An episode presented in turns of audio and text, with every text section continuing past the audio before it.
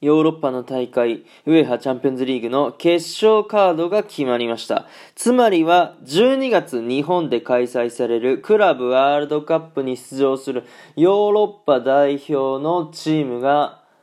2チームまで絞られました。グーテンナーベント、こんばんは、ドイツ在住サッカー選手の翔ちゃんです。本日もラジオの方を撮っていきたいと思います。今夜は月曜日ということで、モンタクフスバルの時間ですね。はい。ということで、モンフスサッカーコーナーの方をやっていきたいなと思います。今回はですね、日本で開催されるクラブワールドカップのヨーロッパ王者が果たしてどちらになるのか、うん、注目点も含め、えー、トークしていけたらなと思います。はい。まず、皆さんってクラブワールドカップってご存知ですか？ね。まあ、皆さんが知ってるワールドカップといえば、国同士がね、戦う、まあ、4年に一度の大会かとは思うんですけども、まあ、クラブの単位でもですね、ワールドカップがあるんですよ。で、しかもこっちは年に1回あるんですよね。そう、だから1年に1回あるわけなんですけども、各大陸のですね、王者が、まあ、要はチャンピオンが集まって、プラス開催国王者が戦うんですよ。そう、だからヨーロッパの1番、えー、アジアの1番、南米の1番、アフリカの1番っていうね、えー、ような具合に各大陸の王者が集まるわけなんですけども、今回12月に行われるクラブワールドカップは日本で開催されるんですよね。はい。っていうことで最大2チームまで日本のチームが出場するかもしれないと。そう。で、開催国王者で必ずね、日本のチームの J リーグ優勝チームが出場して。で、J リーグもね、4チーム、アジアチャンピオンズリーグっていうものに出場するんですよね。そこで1位を取れば、このクラブワールドカップへの出場権を獲得できると。うん、だからこのヨーロッパ勢と戦うチャンスがね、えー、巡ってくるっていうところでございます。まあ、選手たちからしたらね、そのヨーロッパのチームと戦えるっていうところで相当モチベーションが上がるんじゃないかなっていう、そういう舞台なんですよ。そう、だから僕もね、まあ、こんなすごい大会に出たら、あ幸せやと思うし、まあ、日本開催の時にね、えー、できたら本当に幸せなんやろなって思いますね。そう。で、僕もですね、やったこと、出場したことはもちろんないんですけど、見たことはあるんですよ。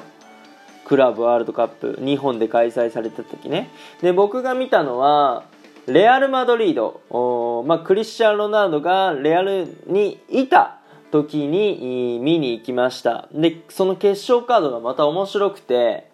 鹿島アントラーズ当時柴崎岳選手がいた時の鹿島とレアルが決勝で戦ったんですよね。そう鹿島がもうバッタバッタとね各大陸王者を下してもう最後ヨーロッパ王者レアルと勝負するって本当にガチンコで。うん。だって開催国王者の J リーグ王者はさシーズンが終わって、えー、まあ若干疲労があるかもしれないけど仕上がってる状態で、えー、やれるわけですよね、うんまあ、ヨーロッパも仕上がってないわけでもないですけど、まあ、半年ぐらいかなシーズン、まあ、半年じゃない34ヶ月の状態で来たりするんで。そう疲労度みたいなあ成熟度みたいなのは違ったりするんですけどもそうでここのねレアルと鹿島の試合をまあ日産スタジアムだったかなそう神奈川県の方で見たんですけどもまあ鳥肌もんすよね、まあ、鹿島すげえいいプレーしてたし柴崎岳選手の美しいゴールも見れたしで、まあ、レアル・マドリードのなんだろうなしたたかさみたいなそう勝負ってこういうもんなんだぜみたいなの勉強させてもらった部分もあるし。うん、でまあ皆さんからしたらそうやってねヨーロッパのチームが来るってそうそうないんですよ、うん、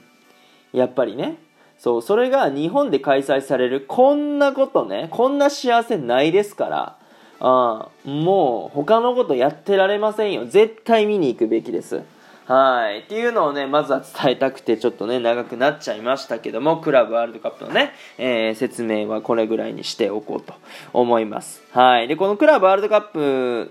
のヨーロッパ代表がね、まあ、2チームまで絞られたとあいうことで、どこのチームかというと、マンチェスターシティ対チェルシー、はい、イングランドのね、2チーム、どちらかが12月にね、日本に来るということになっております。はい、マンチェスターシティとチェルシーでございますけども、あまあ僕はね、個人的にはマンチェスターシティが行ってほしいなって思ってます。まあペップ・グアルディオラ監督のもと、まあ長年かけてね、え、チームを成熟させて、まあ今の本当にガチスタメン、えー、を組むってなったら、まあペップ・グアルディオラ監督のやりたいことができるんじゃないかなと思ってますね。はい。で、まあ、チェルシーも、その、監督をシーズン中にトゥヘル監督に変えたんですけど、そこからすごくね、成績が伸びて、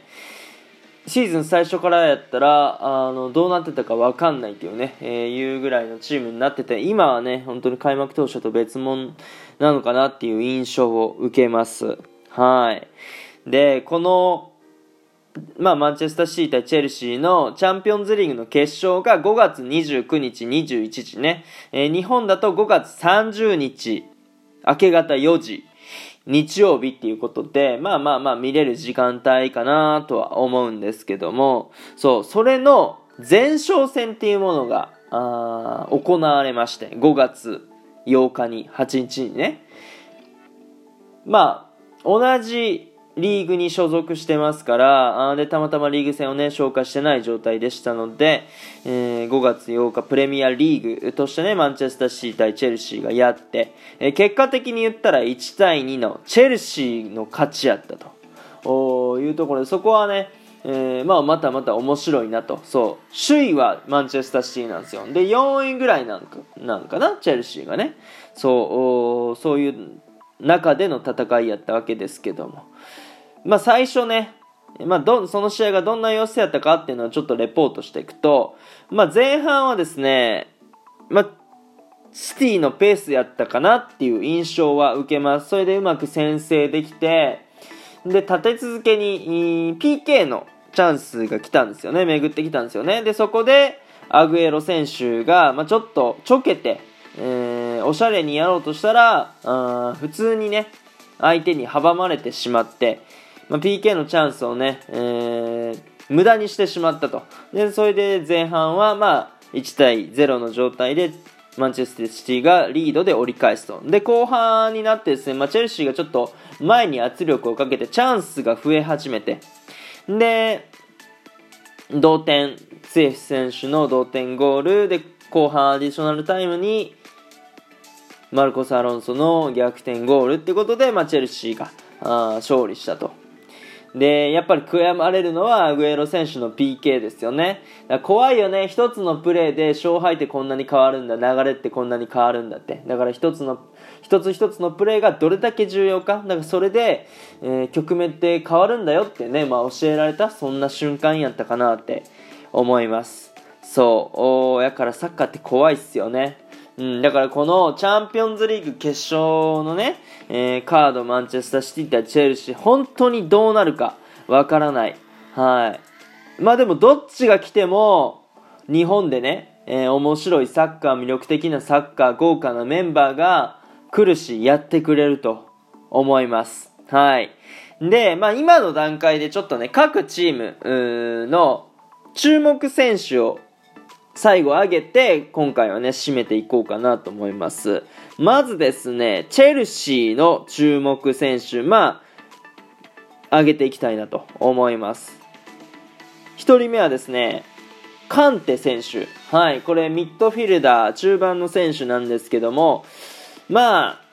あ、サッカー好き、サッカーファン、まあ、選手からすると、好きになっちゃう選手ですね。このカンテ選手っていうのは、もう中盤でね、もう泥仕事というか、運動量が半端ないんですよね。もう縦横無尽に、駆け回る。で、体力も鬼のようにあって。そう。だから、このカンテ選手がいると、チームが安定するんですよね。そう。だから、ちょっとクロート目線で、えー、というかまあ、サッカー知らない方も、このカンテ選手の動きを見て、えー、やるとなんか面白いのかなって思いますね。うん。